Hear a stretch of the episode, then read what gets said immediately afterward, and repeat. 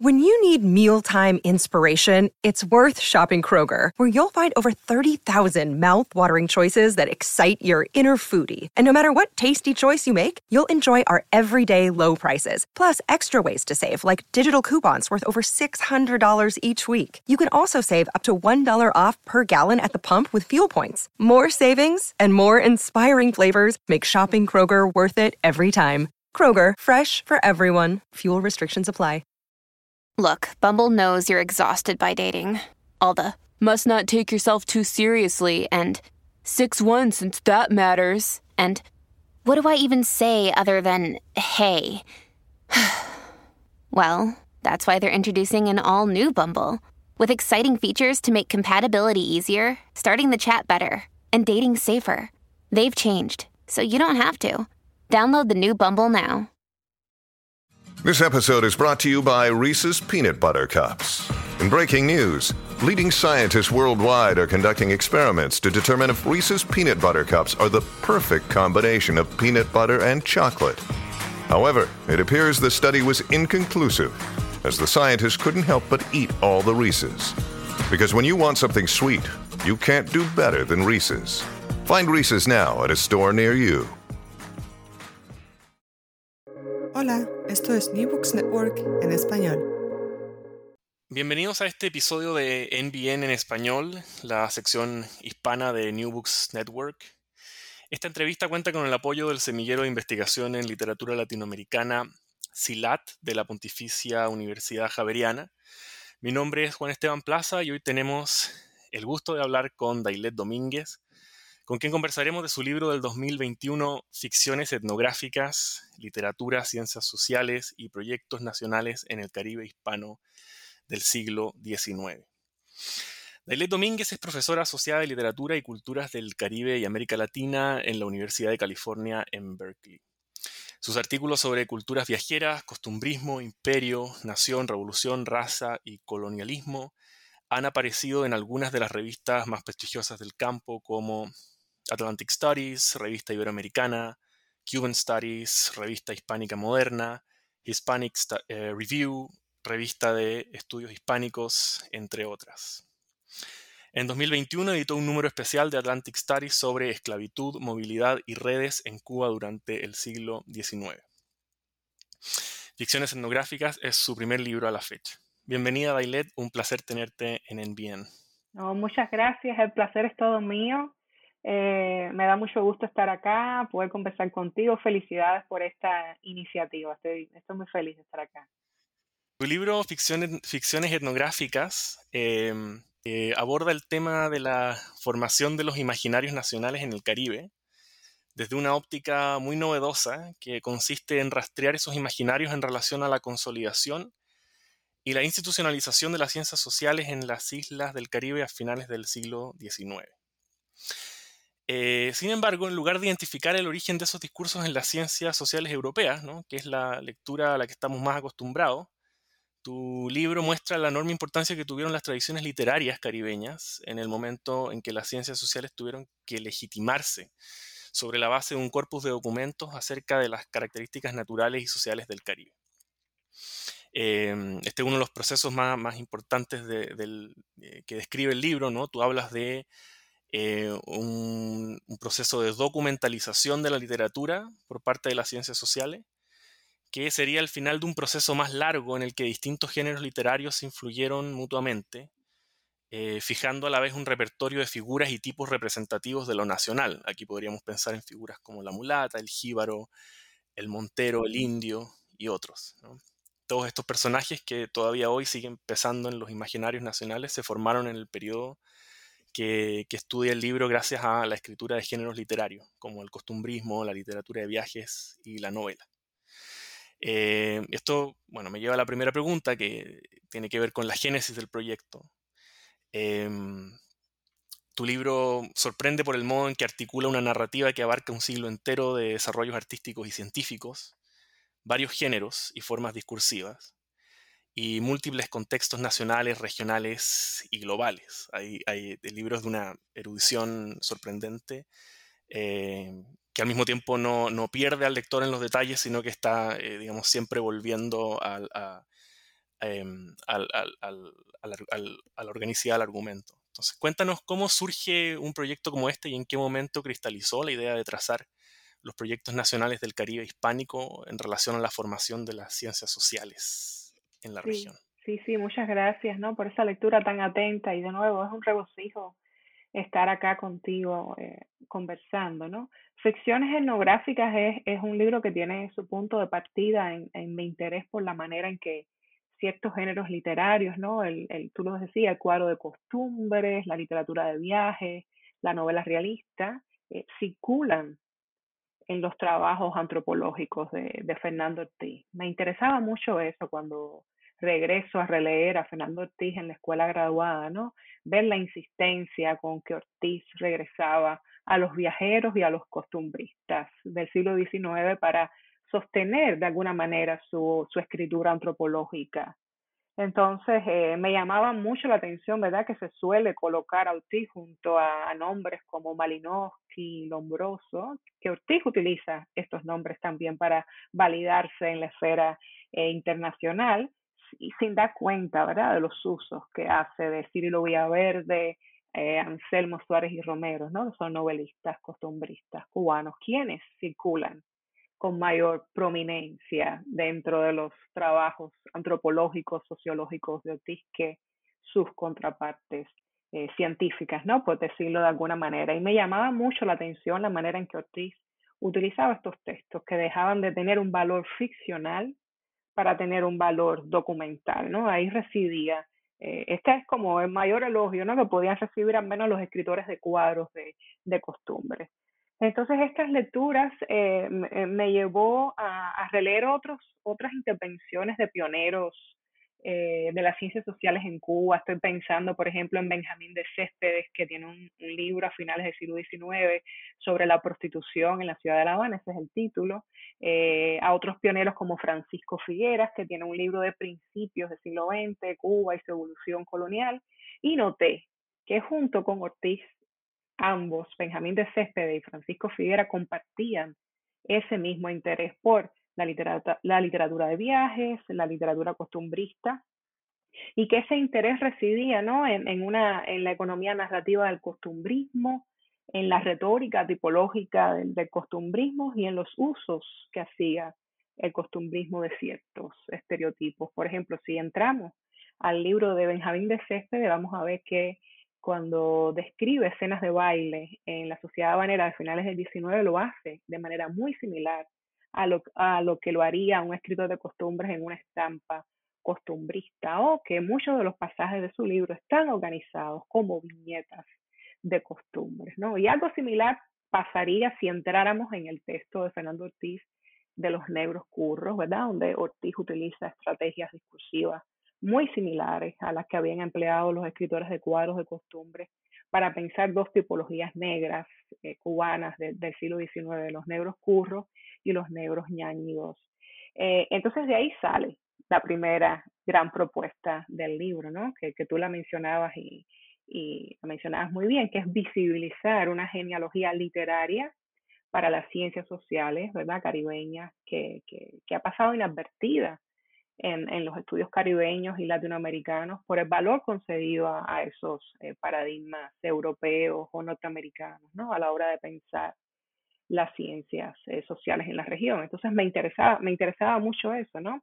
Eh, ver de qué manera la antropología y las materias vecinas a finales del 19 comienzan a construirse un lugar de enunciación, un campo discursivo diferenciado pero al mismo tiempo sigue en estrecha relación con la figura del viajero, con la figura del costumbrista, que, se convierten de una manera u otra en la genealogía del antropólogo en el siglo XX.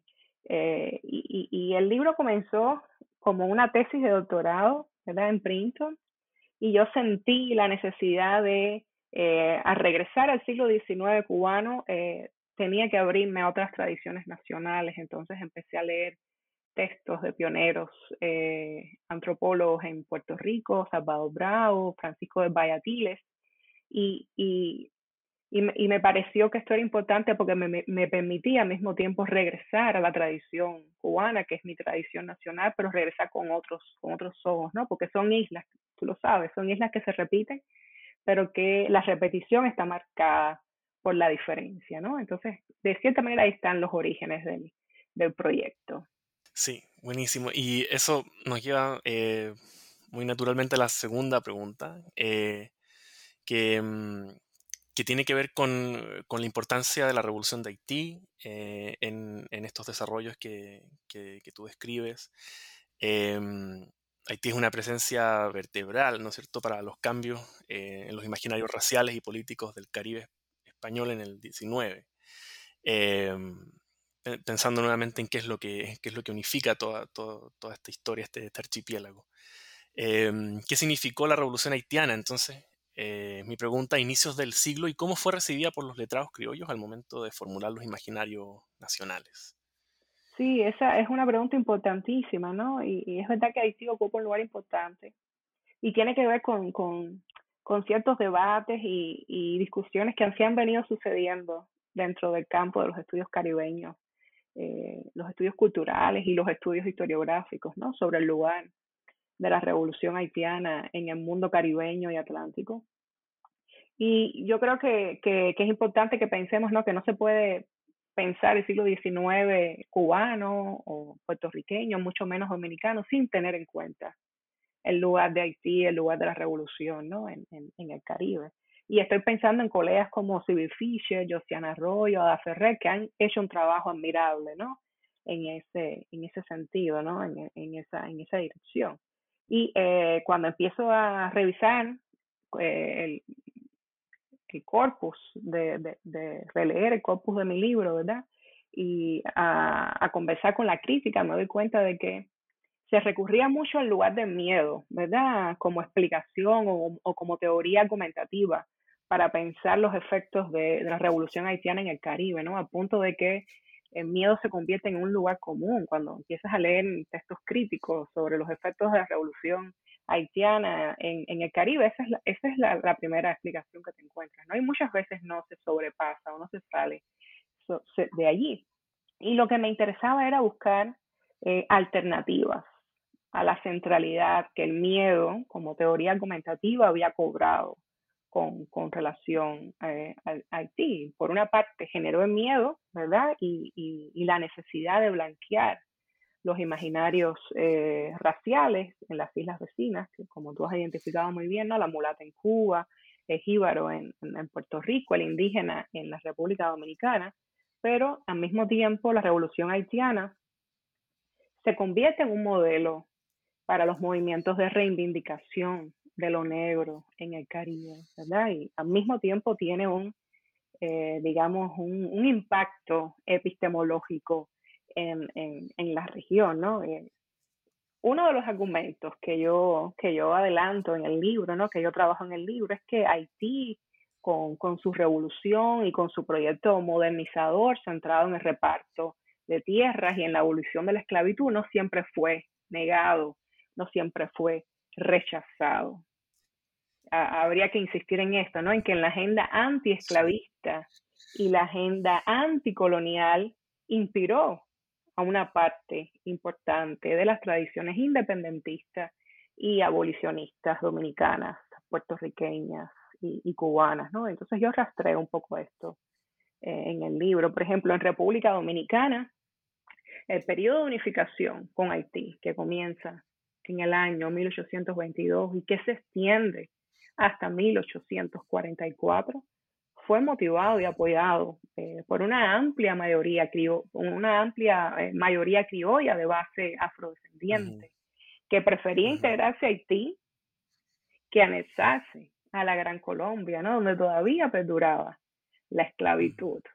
Eh, entonces, esto, estos son, me parece que son eh, cuestiones importantes, ¿no? Que yo, que yo señalo en el libro. En Puerto Rico algo similar sucede, ¿no? En la década de los 60, los reformistas puertorriqueños que están en España abogando por la abolición de la esclavitud, eh, utilizan ese legado de la revolución haitiana para proponer abolir la esclavitud en las cortes españolas en el año 1866, ¿no? Y, Esto ha sido señalado también por, historiadores, ¿no? Estoy pensando, por ejemplo, en Rafael Rojas, eh, Ada Ferrera también ha insistido en esto, ¿no? Que muchos de los conceptos claves que, que van a organizar el futuro político de las Antillas, ¿verdad? Como derechos naturales, eh, ciudadanía, soberanía, antiimperialismo, se van a organizar o se van a rearticular en constante diálogo con el recién independizado eh, Haití. Entonces, Haití, no hay una parte específica para Haití dentro del libro, pero recorre, ¿no? De alguna manera eh, todo el monográfico y, termino eh, discutiendo, ¿no? en la parte de Cuba se cierra precisamente con la discusión que se sucede en la Sociedad Antropológica de la isla de Cuba sobre el libro de Antenor Firman, que es un antropólogo haitiano que escribe un libro en respuesta a Gobineau, ¿no? Y que derrumba, es quien articula una de las grandes premisas, ¿no? Del, realismo, del, del racismo científico a finales del siglo XIX. Entonces Haití recorre, de alguna manera, eh, el libro.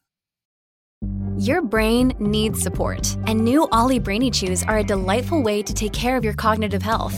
Made with scientifically backed ingredients like Thai ginger, L-theanine, and caffeine, Brainy Chews support healthy brain function and help you find your focus, stay chill, or get energized. Be kind to your mind and get these nootropic chews at ollie.com. That's O L L Y.com. These statements have not been evaluated by the Food and Drug Administration. This product is not intended to diagnose, treat, cure, or prevent any disease.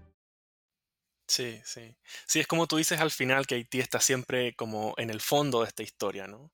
Y es muy interesante pensar que una de las cosas que unifica al Caribe hispánico es justamente lo que está por fuera de él. Em, pero claro, como tú dices, también están estos, eh, eh, digamos, estos matices que muchas veces son obviados por eh, narrativas históricas que, tienden a, simplificar esta historia del siglo XIX, que es tan, tan rica y tan compleja, diciendo que, bueno, que básicamente estuvo motivada por un, por un proyecto de blanqueamiento, como dices tú, bueno, el caso de República Dominicana es, eh, clave en ese sentido para, complicar esa, narrativa. Em, bueno, eh, hay otra pregunta que, tiene que ver más con, eh, con, la dimensión, podríamos decir, em, epistemológica del libro. y también quería mencionar tres, libros que están como en diálogo con el tuyo. Eh, uno es Imperialize de Mary, Mary Louise Pratt, que estudia el papel de la literatura de viajes en la formación de, los proyectos imperiales. El segundo es Ficciones Fundacionales de Doris Sommer, que analiza cómo las novelas del siglo XIX fueron instrumentales para la creación de los imaginarios nacionales. Y el tercero es Mito y Archivo de Roberto González Echevarría, que eh, se presenta como una teoría de la novela latinoamericana. Me parece que eh, hay, un, diálogo interesante con este último libro porque eh, una de las tesis que, sostiene es que América Latina habría imitado a lo largo de su historia en la novela, digamos, la novela latinoamericana habría imitado los discursos centrales que articulan el saber poder en diferentes épocas. Entonces está primero el discurso jurídico, ¿no es cierto? Durante los eh, siglos de la colonia, luego las ciencias naturales en el siglo XIX y finalmente la antropología. Ahora, tú eh, tomas, eh, discutes esta tesis, ¿no? diciendo que lo que ocurre más bien es al revés, es, que, es como que las ciencias sociales en el Caribe em, emergen a partir de los discursos literarios, como, como, bueno, sobre todo estos tres géneros que trabajas tú, ¿no? el cuadro de costumbres, la literatura de viajes y la novela. En ese sentido, no es que la literatura se autoriza en las ciencias, en las ciencias sociales o en la antropología, sino que eh, tú haces como, justamente al hacer esta genealogía, muestras que la relación puede verse al revés, como que las, ciencias se sostienen sobre eh, eh, los discursos literarios. Em, entonces, tomando, este contexto em, en cuenta, ¿cuáles eh, son las relaciones que tú ves entre poder, literatura y ciencia en, esta coyuntura histórica? Sí, sí, buenísima, buenísima pregunta, ¿no? Eh, eh, es verdad que estoy en constante diálogo con estos tres libros, ¿no? El libro de, Pratt fue, fue central en, mi proyecto, porque yo leo su libro y, y después regreso a Humboldt y, cuando leo al Humboldt caribeño veo que, que, que, Humboldt caribeño está en otra nota, ¿no? En otra, eh, pasa por otro registro, ¿no? ¿no? No encontramos esa lectura de, de, América como naturaleza, ¿no? Que es lo que predominan los textos de Humboldt sobre eh, su viaje por, por Sudamérica, ¿no? Entonces eso me, me, y por eso es que Meredith Pratt no, no incorpora el Humboldt caribeño dentro de, su libro, Imperial Life, ¿no? Porque se le derrumbaría su, su tesis, ¿no? El Humboldt eh, cubano, caribeño, apuesta más por la estadística, apuesta más por por la cartografía, ¿no? No está pensando el, espacio a través de la naturaleza o del paisaje, que esas son las claves que utiliza para pensar América Latina, sino que apuesta por lo cartográfico, por lo espacial, por la estadística. Entonces me, me interesó mucho ese, esa ruptura ¿no? con el Humboldt eh, suramericano. Eh, y antes de llegar a tu pregunta, ¿no? el, el texto también de, de González Echevarría, eh, es, es fundamental, es un, es un texto que está inspirado en las teorías de Bastín sobre, sobre la novela, ¿no? Bastín propone que la novela es un, re, es un, es un género que no tiene identidad propia, es un género, género que canibaliza, que se retroalimenta de los, de los discursos hegemónicos y, dominantes y que siempre está en conversación con, con un discurso eh, hegemónico, ¿no? Y, y, siguiendo esa teoría, eh, González Echavarría articula yo diría, una teoría de la escritura ¿no? La, latinoamericana. Y, y, y, lo que me, me, llamaba la atención era invertir un poco esa, esa ecuación, ¿no? ¿Qué pasa si pensamos que la novela deja de imitar el discurso dominante y se convierte ella, ¿no? En espacio de, de mímesis, en espacio de reapropiación, ¿no? el uso de la tercera persona que hace, que hace Ortiz y que hacen otros antropólogos de finales del 19, principios del 20, el uso de ese narrador en tercera persona proviene de la novela realista del siglo XIX, ¿no? Eh, es muy importante para dar el tono ese de objetividad y de neutralidad y para distanciarse de la figura del viajero, quien sí utilizaba la primera persona, ¿no? Entonces, yo, yo señalo ¿no? algunas cuestiones donde eh, eh, las incipientes ciencias sociales se retroalimentan ¿no? de, la, de, la, de la novela realista. Pero sí, para, para pensar un poco las relaciones entre poder, literatura y ciencia, que es la pregunta que, que, tú, que tú me propones ahora, ¿no? Eh, yo creo que sería importante repensar cuál es el lugar de las ciencias al final del siglo XIX, no qué lugar ocupan las ciencias a, finales del siglo XIX?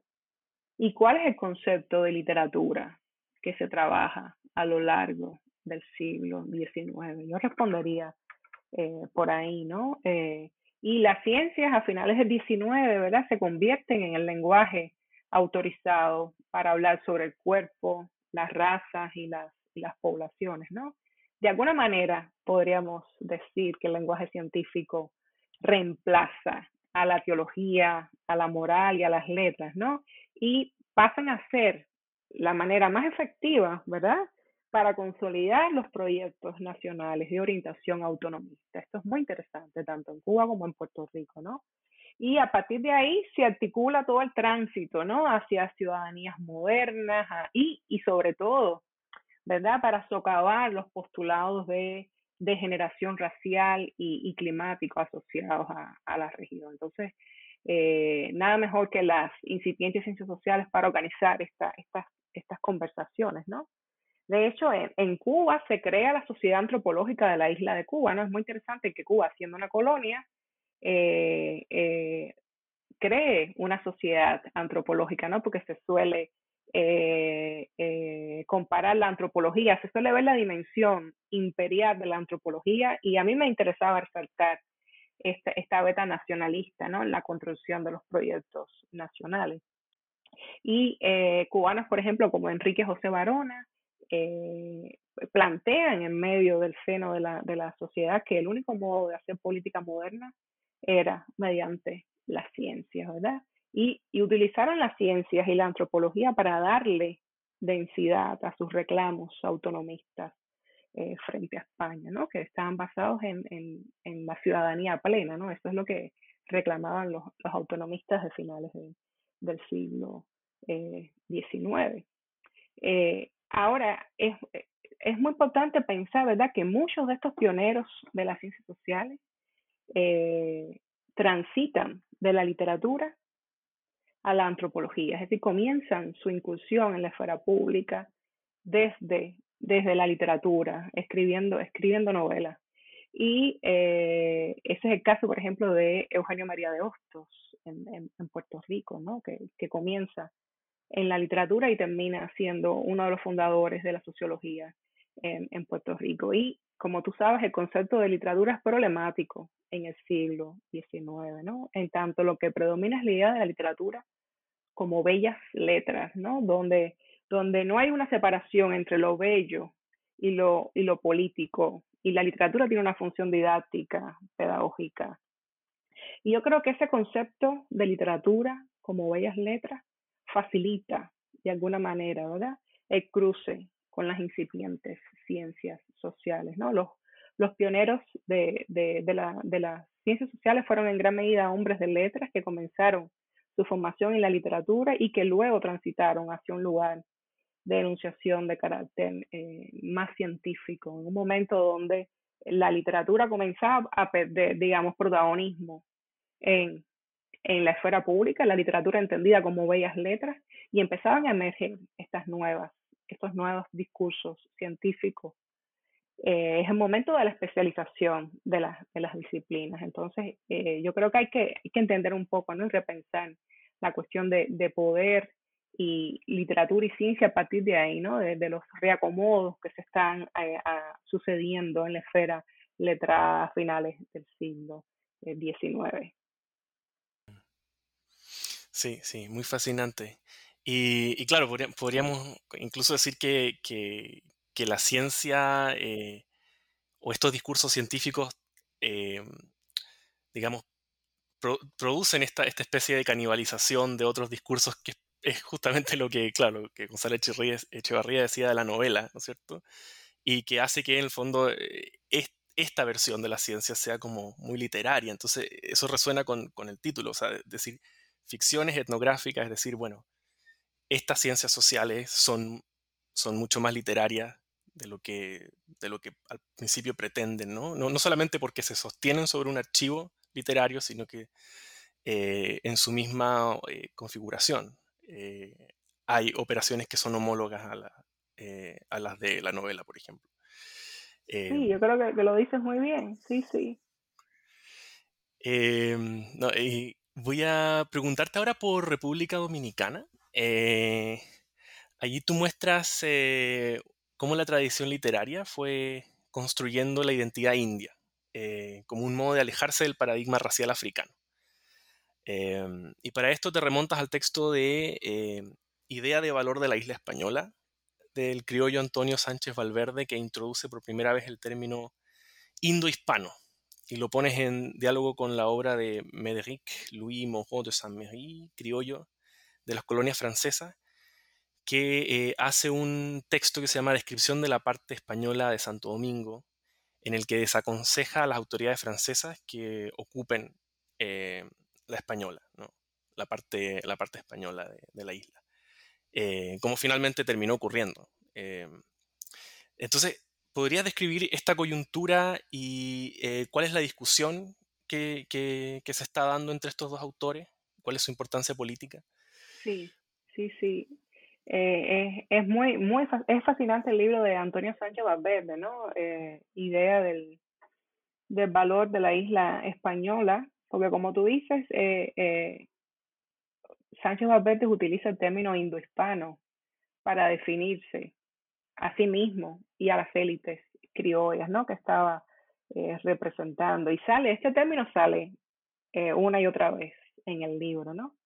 Y me interesaba, me interesaba mucho porque permite buscar eh, una genealogía alternativa al, al, indigenismo, ¿no? que, se, que se escapa de la confrontación de lo, de lo español y lo dominicano. ¿no? En, los, en los estudios dominicanos hay eh, una gran, un gran debate ¿no? sobre cómo y cuándo surge el indigenismo en, en la isla. ¿no? Surge en la literatura indigenista, ¿verdad? Prolifera en 1865 a raíz de la, de la revolución ¿no? independentista, de la última guerra independentista contra España, o surge en 1844 a raíz de la separación eh, con Haití y, y, lo que me gustaba de este libro, ¿verdad? De finales del siglo XVIII es que revela que ya desde finales del siglo XVIII la identificación con el indígena formaba parte del, del imaginario criollo, ¿no? Él, él lo utiliza eh, en su libro eh, eh, como una suerte de blanqueamiento frente, frente a lo negro, ¿no? Sánchez Valverde era un criollo mulato, estaba escribiendo desde, desde, España y publica este libro desde allá. Entonces, la, la, cuestión de lo indígena le sirve para justificar de alguna manera el nivel de mestizaje, ¿verdad? Eh, es, también un libro súper interesante porque eh, en él aparece por primera vez el gentilicio dominicano y, condensa eh, las principales narrativas que van a aparecer después a lo largo del siglo XIX en la literatura indigenista. Es decir, que, es un libro fundacional en, el doble sentido. Es la primera historia escrita por un dominicano en la isla y ya contiene, ¿verdad? Eh, de alguna manera, las narrativas principales que va a tener la literatura indigenista, ¿no? Eh, más tarde, a finales del siglo XIX. ¿Qué más te podría decir del libro? Es un libro que se publica en el año 1785, ¿verdad? eh, están sucediendo las reformas borbónicas, que como tú sabes es, es, es un proyecto de reestructuración económica, social y política mediante la cual el imperio buscaba, el imperio español buscaba reafirmar su, su dominio en las Américas mediante el paradigma eh, ilustrado de las ciencias, ¿no? Y, es a raíz de esas reformas borbónicas que, que llegan viajeros como, como Humboldt a las Américas y se produce un vasto corpus ¿no? de, de literatura de viajes, eh, de textos de viajeros. Sin embargo, en República Dominicana yo no encontré eh, textos que llegaran porque Dominicana cumplía una función marginal, ¿no? El imperio siempre, el, el, el, el Caribe siempre ha cumplido una función marginal dentro de, la cartografía imperial española, ¿no? y, y, y, Dominicana y Puerto Rico cumplían esa función de baluarte militar, ¿no? No es hasta después de la revolución haitiana que, que, que cobran, ¿no? Otra, otra importancia. Entonces, lo, que más me pareció interesante en, con este texto es que eh, tenemos un criollo que es el que se coloca en medio de esta discusión y escribe este texto y está tratando de revigorizar el pacto colonial con España. Y, y, es un texto que se adelanta incluso a los argumentos que va a utilizar Alexander von Humboldt en el libro, ¿verdad? Eh, toda esta tesis de, la América como naturaleza, que sabemos que Humboldt se inspira en la visión eh, de Colón, ¿verdad? Ya está, ya, ya está, ya aparece. Eh, son los argumentos, los mismos argumentos que va a utilizar eh, Sánchez Valverde para cuestionar la supuesta inferioridad eh, americana. Entonces eso, eso me parecía eh, interesante y, y lo, lo, puse a conversar con un texto como, como el de Moro de San Marí, que es también un criollo, pero un criollo martiniqueño, que, eh, que me parecía muy importante porque nos devolvía, ¿verdad? La, la, el diálogo que se establece, porque él le responde, Moro de San Marí responde a Sánchez Valverde, está en contra de, de, que, de que Francia eh, adquiera eh, esa, esa porción de la isla, ¿verdad? Y esa, esa polémica, ese diálogo me devolvía en lugar de Francia dentro de Santo Domingo español. Se suele pensar Haití, se suele pensar España, ¿verdad? A la hora de pensar la República Dominicana, eh, olvidando el lugar de Francia. Y, Santo Domingo español fue el último bastión del imperio francés dentro de la española, ¿no? Eh, eh, se refugian cuando, cuando la revolución haitiana, ¿verdad? Los haitianos logran expulsar a las tropas eh, eh francesas, ellos se refugian en, en, Santo Domingo Español y están ahí hasta 1808. Entonces, eh, parte de los efectos, ¿verdad? Es, es eso, una historia, una historia convulsa, tres fechas independentistas a lo largo del siglo XIX en la República Dominicana, ¿no? primero contra Francia, después contra, contra Haití, luego contra España, y una literatura diaspórica que se publica en, en Cuba, se publica en España y se publica en Francia, ¿no? si, revisamos el, el, la historia de la literatura de Max Enríquez, de Pedro Enríquez Ureña sobre, sobre Santo Domingo, vamos a ver que se tiene que ir a buscar los textos que se publican en Cuba de dominicanos o que se publican en Francia o que se publican en España. Entonces es una literatura sumamente diaspórica la que tenemos en el siglo XIX. Bueno, y eh, tomando así como eh, punto de referencia a Sánchez Valverde nuevamente, te quiero hacer una pregunta eh, que tiene que ver con, cómo cambia el valor de lo, de lo hispano en República Dominicana. Si uno toma como, bueno, como Sánchez Valverde como una parte, como el comienzo del arco que, termina ¿no? con, con, la emancipación definitiva de, la corona en 1865, lo hispano se va como desdibujando de la identidad nacional, ¿no? o sea, de lo indo-hispano pasa, se pasa un énfasis en lo, en lo indio propiamente tal. Sin embargo, tú señalas que lo español sigue funcionando en el imaginario criollo, al interior de, estos dos ideologías raciales que son muy, muy particulares, ¿no? que son el indio y el blanco de la tierra, que tienen un, valor en Dominicana que no tienen en otros espacios. ¿Podrías explicarnos cómo la herencia española se convierte en una matriz racial y cómo impactan estas categorías de la identidad nacional en la literatura dominicana? Sí, sí, sí, es súper interesante, ¿no? Que se reactiven estas dos categorías, el indígena y el blanco de la tierra. No, no tenías que ser necesariamente blanco, no era necesariamente blanco, ¿verdad? Para entrar dentro de este, de esto, dentro de este término, ¿no? La conexión pasaba a través de la tierra. Podía ser blanco, mulato, negro, pero siempre que tuvieras una conexión con el terruño, que fueras criollo, eh, podías identificarte con, con, este, con este término, ¿verdad? Más, más que racial, ¿verdad? Más que racial, yo diría que eh, se convierte en una matriz cultural. Yo haría esa, esa salvedad, ¿no? Y, y más que lo español, yo diría que se apuesta por lo hispánico, ¿verdad? Eh, entendido en su, en su dimensión lingüística, eh, católica, cultural, ¿verdad? pero al mismo tiempo hay que entender que lo hispánico no cancela lo que hay, por ejemplo, de anti-español en la literatura indigenista, ¿no? Eh, y, y, estoy, bueno, estoy pensando, por ejemplo, ahora en colegas como, ya mencioné, Cyril Fisher, eh, Lorgia García Peña, ¿verdad? Eh, García Peña, que, que, que, han, que, han trabajado esta cuestión del hispanismo dentro de la República Dominicana. Por ejemplo, eh, Cyril Fisher apunta de que el, el, el indigenismo constituyó una ideología complementaria al hispanismo, en tanto reforzaba el lugar de España dentro del imaginario cultural dominicano. Eh, o, por ejemplo, García, o, García Peña que señaló que el hispanismo se convierte en un vehículo de identificación nacional, ¿no? Entre los diversos sectores dominicanos, ¿no?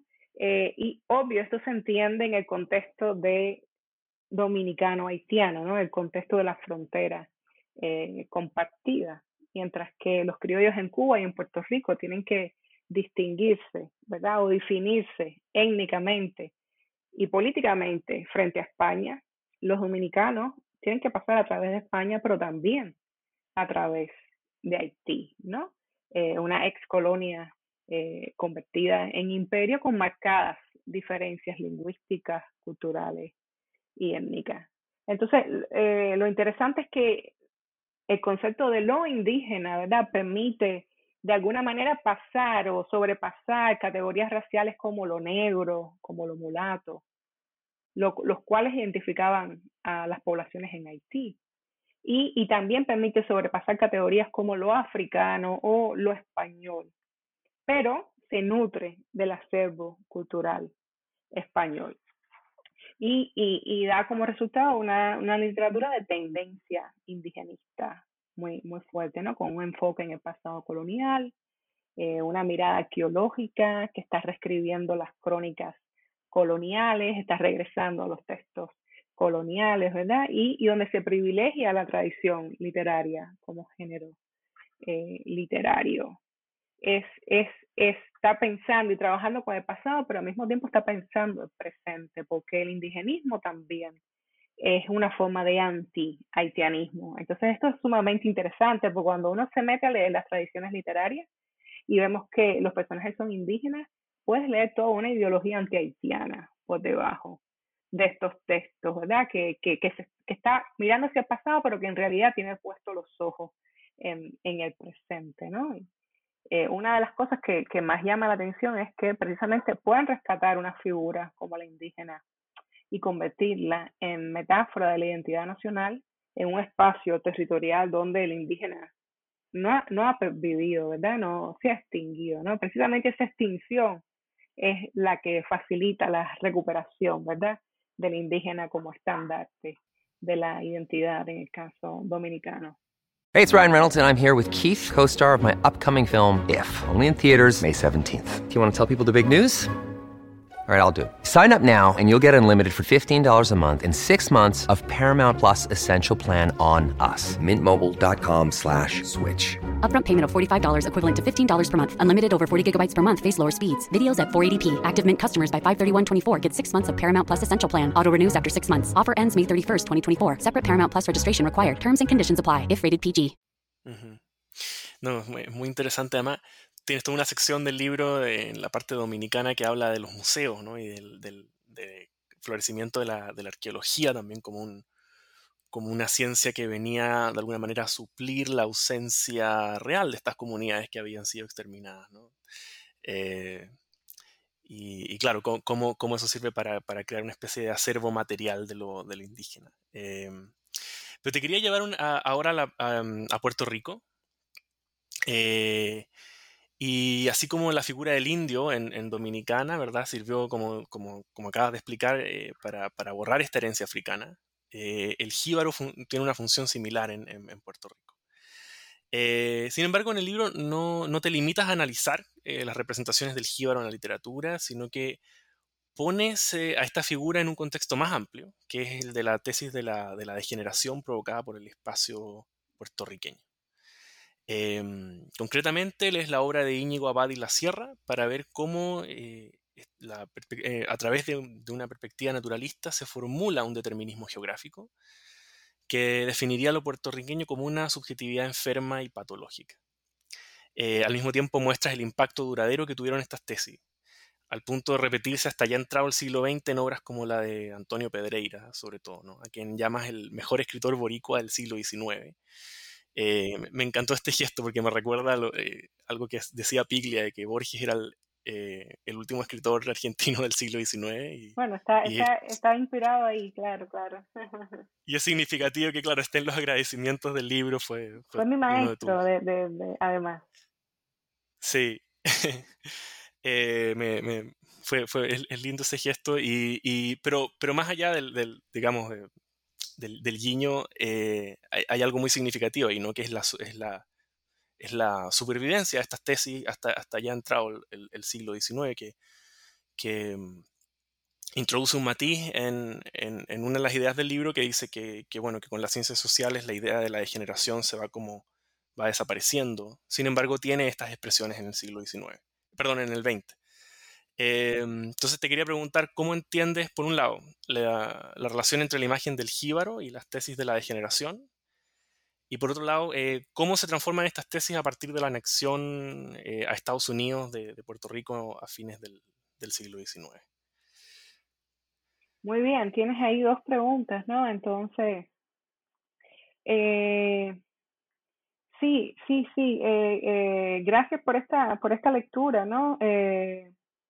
Es muy interesante ver cómo los, los letrados puertorriqueños a finales del 19 están trabajando con estos presupuestos de degeneración y rearticulando estos presupuestos, ¿no? Eh, sobre todo motivados por, por impulsar sus proyectos eh, autonomistas, ¿verdad?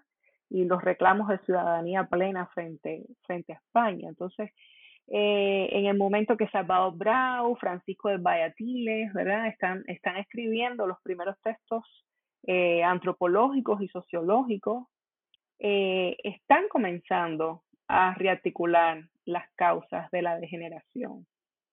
Y, y empiezan a trabajar con que las causas de la degeneración ya no pasan a través de eh, el clima, el determinismo geográfico o la mezcla racial, ¿verdad? Que esas eran la, las ideas que, que, primaban a finales del 18, que la mezcla racial causaba eh, degeneración, seres endebles, eh, Y ellos lo que hacen es dar un giro de tuerca, ¿no? Y dice, bueno, no es el clima, no es la mezcla de raza, es la dieta, es la higiene, es la esclavitud, es el colonialismo, ¿no? Eh, y, y, después en el siglo XX tenemos autores como Tomás Blanco, ¿verdad? Con su prontuario, que, que, que expanden esta, esta, esta eh, actitud revisionista o este empeño revisionista. tenemos a Pedreira, ¿verdad? Que, que, de alguna manera continúa con estos eh, postulados, que es como el gran lector de Fraíño, Abad y la Sierra en pleno siglo, siglo XX, ¿verdad? Y, y, y que de alguna manera regurgita, ¿no? Eh, todos estos postulados de la, de, de la degeneración. Eh, entonces las imágenes, no sé si cuando me hablas de la imagen de Jíbaro te refieres a las pinturas que hay sobre el Jíbaro, cuando hablas de la imagen de Jíbaro. Eh, no, me refiero a la figura, tanto en la literatura como en, como en las artes visuales. Ya, eh, a finales del siglo XIX lo que hay es esa apuesta, ¿no? Por cambiar de, de, de, de lo geográfico se pasa a lo político, ¿no? Como, como causa de degeneración y lo político a la larga es modificable, es cambiable, ¿no? Con, con, con la dieta, ¿no? Entonces, este me parece que es un gesto súper, súper interesante que se da dentro de las ciencias sociales eh, a finales del 19, ¿no? Eh, con relación a los Estados Unidos, ¿verdad? La pregunta que me haces con relación a los Estados Unidos, tal vez te puedo, puedo apuntar el dato de que en el año 1926 se, se crea la Escuela de Medicina Tropical eh, es, la primera institución de este tipo en, en las Américas, ¿no? Y, está respaldada por la Universidad de Colombia, en, de la Universidad de Columbia en Nueva York. En ese momento Colombia es el centro del panamericanismo, ¿no? Eh, entonces es interesante ver cómo esos discursos continúan, ¿no? A través de, de otras instituciones o a través de otros eh, mecanismos. Pero lo que, lo que más, con relación a los Estados Unidos, lo que más me interesaba resaltar a mí a finales de, de, la parte de Puerto Rico es un poco desmontar la idea esta de que las ciencias sociales o la antropología en la isla comienza con la intervención norteamericana, ¿no? Porque tenemos figuras de la talla de Boas que llegan a, que llegan a Puerto Rico con estos proyectos eh, antropológicos y sociológicos y eh, lo que yo hago es rescatar un texto casi olvidado ¿no? de, en los estudios puertorriqueños y es el texto de Francisco de Vallapile, que es el, es el primer texto antropológico que se escribe en, en, en, la isla. Entonces eso, ese gesto me parecía importante, ¿no? darle esta dimensión a lo, a lo local, a lo vernáculo frente a, a, lo, a lo norteamericano en el contexto de Puerto Rico. Buenísimo. Eh, bueno, pasando ahora al, al, caso cubano, eh, ya, ya has mencionado tú a Alexander von Humboldt, una figura pionera. Eh, una de las grandes sorpresas que yo me llevé con la lectura fue la, la, la, mención ¿no? que hace de este proyecto planteado por Humboldt de crear una confederación africana en las Antillas, que fue una idea que él concibió en uno de sus viajes a Cuba. Em, quisiera preguntarte entonces así, eh, bueno, pedirte que, nos expliques en qué consistía este proyecto y cuáles fueron las condiciones del silencio que existió en torno a esta idea de Humboldt, porque tú, tú, tú, tú haces una, reconstrucción de cómo, cómo fue recibida eh, esta idea y cómo fue básicamente eh, borrada ¿no? durante el siglo XIX. Another day is here and you're ready for it. What to wear? Check. Breakfast, lunch and dinner? Check. Planning for what's next and how to save for it? That's where Bank of America can help. For your financial to-dos, Bank of America has experts ready to help get you closer to your goals. Get started at one of our local financial centers or 24-7 in our mobile banking app. Find a location near you at bankofamerica.com slash talk to us. What would you like the power to do? Mobile banking requires downloading the app and is only available for select devices. Message and data rates may apply. Bank of America and a member FDIC. Sí, yo también me sorprendí mucho, ¿no? Yo, obviamente empecé a leer a Humboldt en traducción al español, eh, su texto, el ensayo político sobre la isla de Cuba, y eh, eh, en algún momento regresé a, la, versión original en francés. Y ahí me percaté de la diferencia, de la manera diferente en que había, había sido traducida la propuesta de Humboldt, ¿no? Entonces tiene que ver con la historia de la traducción del texto. Eh, tú sabes, cuando Humboldt sale, termina su viaje por las Américas en 1804, se, se, se asienta en París, Es, París en ese momento la gran empresa eh, editorial eh, del mundo y eh, escribe su obra en francés, ¿no? El ensayo político sobre la isla de Cuba se publica primero en francés en 1826 y no es hasta el año siguiente donde sale la traducción al español en 1827. Eh, curiosamente, los criollos cubanos leen la versión al francés, leen, digo, la versión, no, el original en, en, en francés.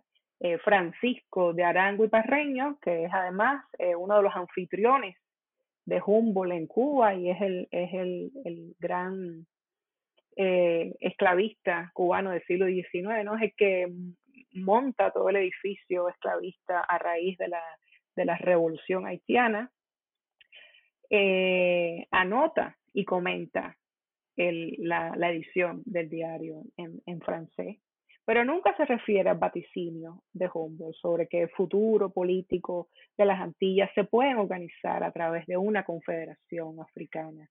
Eh, entonces hay como una especie de silencio, de mutismo absoluto, ¿no? En cuanto a, a, la, a, la, a la profecía de, de, de, Humboldt, ¿no? Esta, estas notas, estas notas de Arango Parreño son tan importantes, ¿verdad? Que después Ortiz, Fernando Ortiz, el antropólogo cubano, cuando realiza su edición del libro en la colección de libros cubanos, decide incluir, ¿no? Las notas de Arango y Parreño, que lo que hacían las notas eran corregir mucha de la información presentada por Humboldt. Es muy interesante porque Humboldt sí, eh, construye este gran libro, pero lo construye eh, sobre la base de los, de los, materiales que le es proveído por los criollos, ¿verdad? Y a veces se confunde, entonces Arango y Barreño abre notas y dice, no, aquí Humboldt se confundió, no es así, es asado.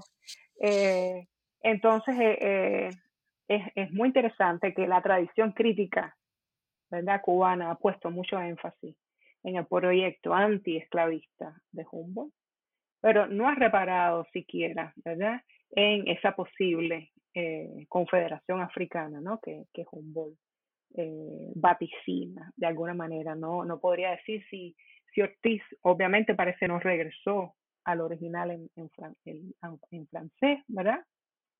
Pero en mi, investigación yo solamente encontré a Domingo del Monte, es el único que se refiere eh, a, esta, a este vaticinio de Humboldt en una carta que escribe al diplomático norteamericano Alexander Hill Everett. Y en ese momento Domingo del Monte está siendo acusado de ser el principal cabecilla de la, de la rebelión de la escalera, de la conspiración de la escalera. Y eh, en esa carta es, él habla, ¿no? Es, es, es, el único documento que yo he encontrado, ¿no? Y es, es muy interesante que, que las diversas publicaciones del ensayo a lo largo del siglo XX sustituyeron la idea de la Confederación Africana con la idea de la Confederación Americana. Así fue como, como se tradujo la propuesta de Humboldt. ¿no? Hay un proyecto ahí de blanqueamiento total, ¿no? De sustituir el término de africana por el de americana. Y este no es el único silencio, ¿verdad? Este no es el único silencio que hay en torno al ensayo de Humboldt, eh, sino que eh, también se ha silenciado la dimensión haitiana que tiene este libro, ¿verdad? Este es, es otra faceta del libro que no ha sido trabajada eh, por los historiadores en Cuba por los críticos culturales, ¿no? El libro es uno de los primeros lugares donde se comienza a rearticular el imaginario de terror y de violencia asociado con la revolución haitiana, ¿no? Para Humboldt, la revolución haitiana tiene un carácter eh, eh, progresista, ¿verdad? Y, y, coloca la revolución haitiana dentro del imaginario independentista y anticolonial americano y la conecta con eh, la revolución norteamericana y con las revoluciones latinoamericanas del continente. Entonces, este, este, este es otro silencio que también se ha construido alrededor de, del libro de Alexander von Humboldt, que además ha sido traducido de, y manipulado, ¿no? no solamente del francés al español, sino también del francés al inglés. Uno de sus traductores al inglés, eh, Thrasher, que es un norteamericano que vive en Cuba por más de 20 años, que tiene intenciones anexionistas, traduce el ensayo de Humboldt al inglés y cuando lo traduce, elimina toda la última sección, que es precisamente la sección donde Humboldt organiza su alegato abolicionista, ¿no? Él, era un eh, sureño que estaba a favor de la esclavitud y quería anexar Cuba a los Estados Unidos, decide publicar el libro de Humboldt para dar a conocer Cuba dentro de la esfera pública estadounidense, pero elimina esa última sección donde, donde Humboldt construye su alegato eh, antiesclavistas. Entonces, eh, eh, las manipulaciones han sido eh, muy extensas, ¿no? Sí, no, y tú, tú, tú lo pones además a Humboldt en, en así como un, también un, un, exponente del, de esta idea de Paul Gilroy, ¿no? Del, del, del, el Atlántico Negro como un espacio cultural y, y, es muy significativo que tú en, en esa sección lo, lo, conectas con, con este libro The, em, The Common Wind, eh, Scott. Sí, de Scott, que habla de justamente cómo eh, eh, a través de la navegación ¿no? se, se, difundían los rumores de la, de la, revolución haitiana por el Caribe. Em, entonces también es interesante rescatar este lado de la figura de Humboldt, que, que, él mismo ha sido blanqueado. Sí, sí, sí.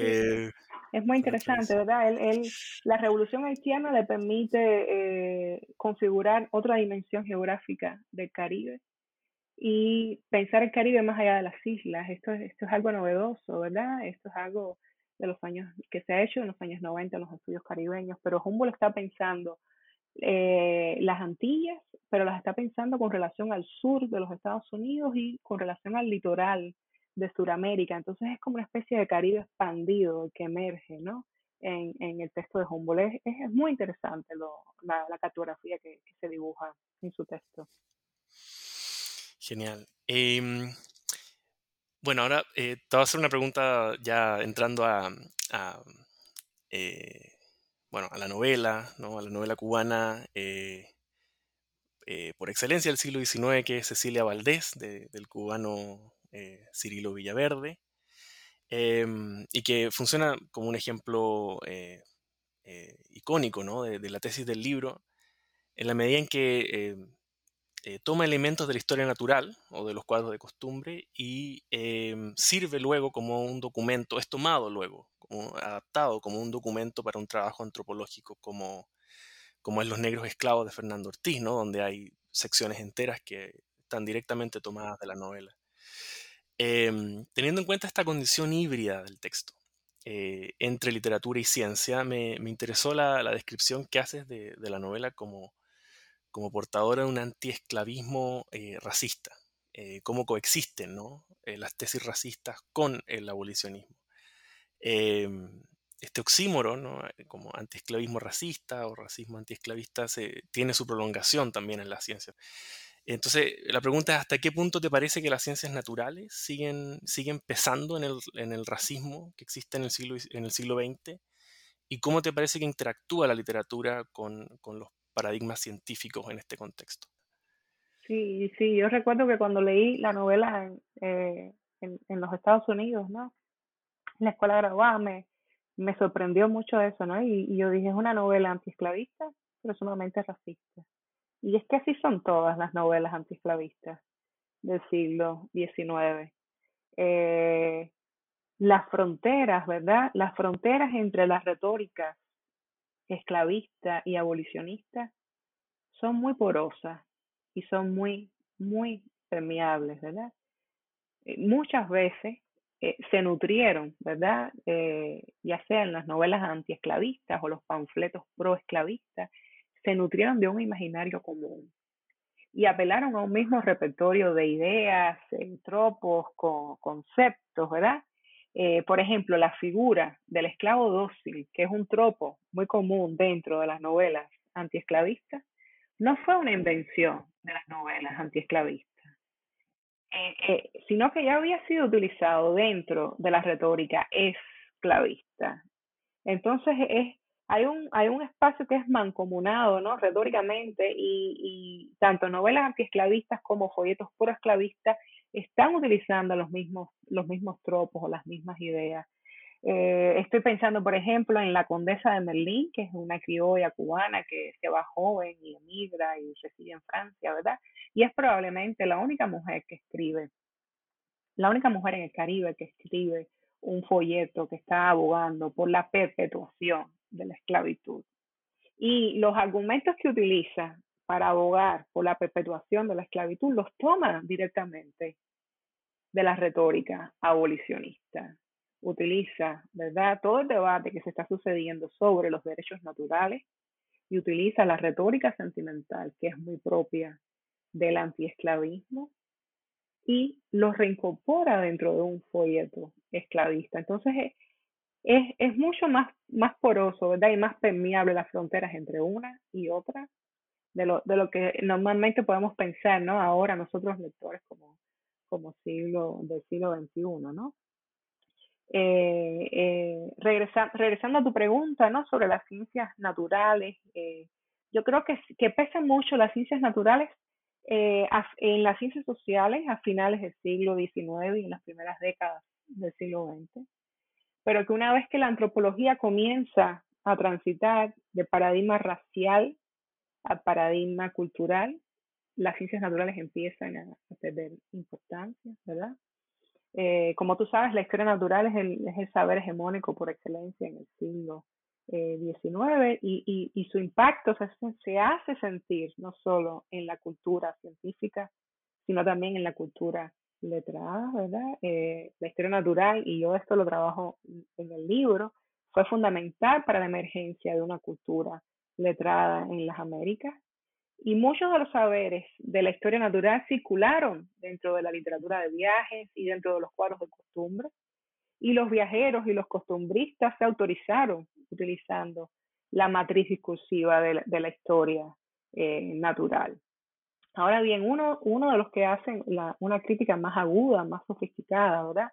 A, a, la historia natural y a cómo la antropología utiliza la historia natural a finales del siglo XIX es el antropólogo haitiano no Firmin, ¿no?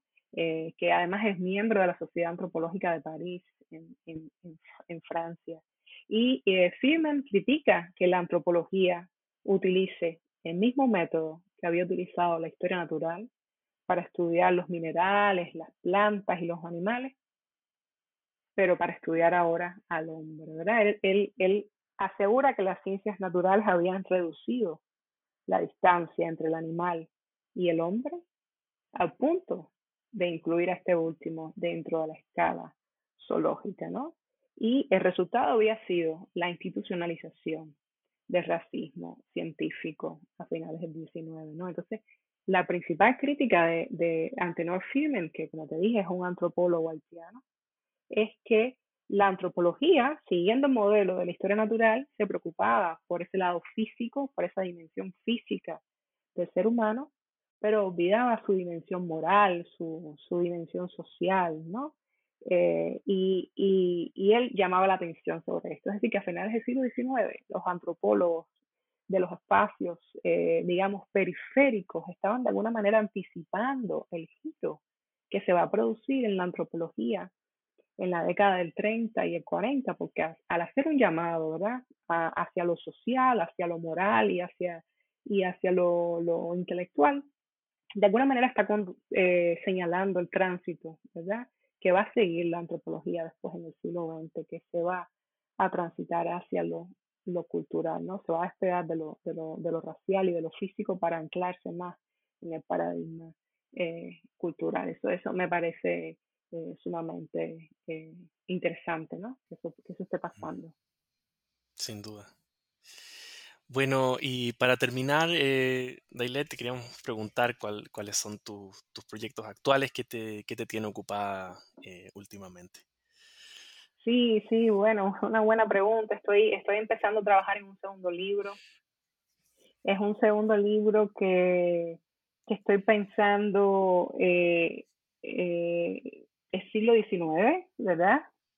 Décadas de los años 40 y 50 y eh, lo que me interesa mucho es ver las alianzas que se suscitaron entre ciertas élites cubanas, ¿verdad? Eh, hacendados, periodistas, escritores, algunos esclavistas, otros anexionistas, ¿verdad?